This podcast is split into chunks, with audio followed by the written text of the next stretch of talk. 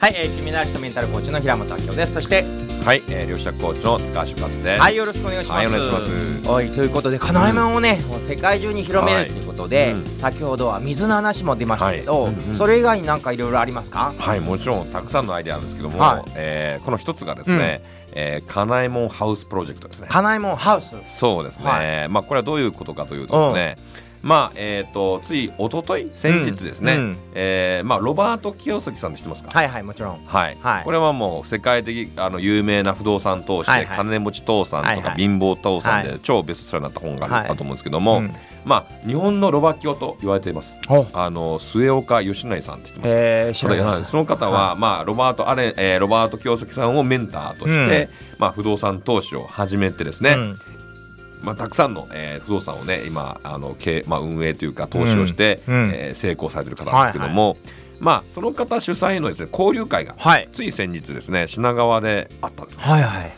うん、で、まあ、そこでいろんないいご縁をいただいてですね、うん。そこで出会ったご縁があった方がその不動産投資の専門の会社はい。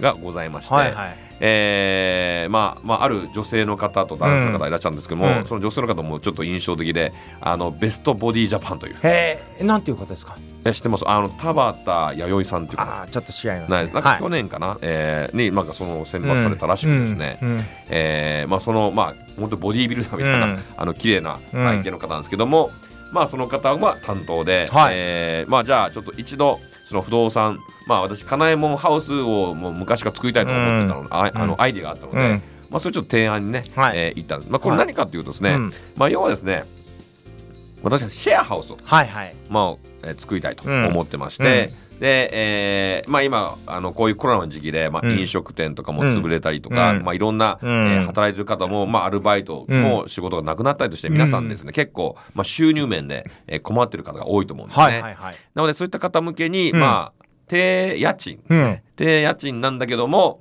めっちゃいい空間。いいですね。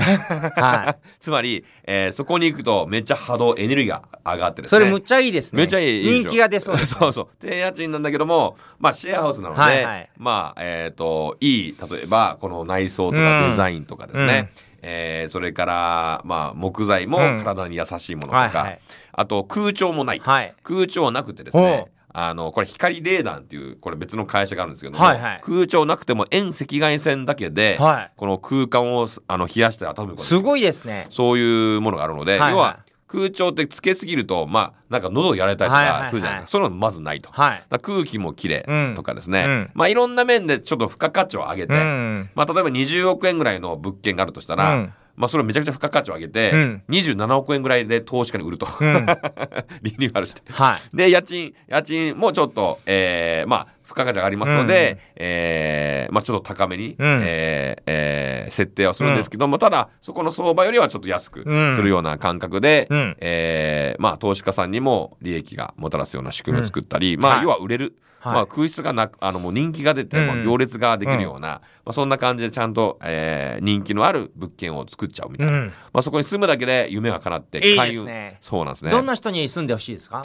まあそれはですねやっぱりあのーまあいろんな方、まあ、うん。特にえこれから夢を叶えたい方とか、えーまあ、特にね女性でシングルマザーとか主婦のおー方はいはい。ですね。うん。でいろんなシングルな主婦の方って、うん。あのー子供子育て、あの子育てが大変でですね。ね。自分のやりたいことができないと。うん。だから、えっと、1階にはテナントみたいに、はいはい。託児所か保育園を設置するんですね。いいですね。でそうすると、えーまあなんか国からちょっと補助金か助成金が少し出るらしいので、はいはいうん。安なんかその分のお金なんかいろいろね、うん。えーリノベーションができると思うんですけども、うん。まあ、要はそこに子供預けて、うん。まあ、美容院に行ったりとうか、んえーなんか買い物行ったりとか、うん。好きなことができるような、うんもしくはシェアハウスなので、まあ、そこでまあ仲良くなった、うん。えー方にこと預けて、はい。一時間預けて、はいはい。ちょっと面倒見といてねって言って、うん。その間にちょっとやりたいこと、うん。行くとか、うん。まあ、シングルマザーだったら、まあ、デートに行くとかね、うん。まあ、そういうのも全然ありだと思うんですよね。うん。まあ、そんな感じで、まあ、皆あの、まあ、特に女性の方って子育てがめちゃくちゃ大変で、はいはい。あのご飯をまあえっ、とうちの妻もそうなんですけど、はい。ご飯を食べる食べさせる時に、うん。自分が食べる時間ないと。そうですよねね。うん。食べさせる準うん。備でもう自分はもう全然食べれなくて終わっちゃうみたいな、はいはい。要はご飯すら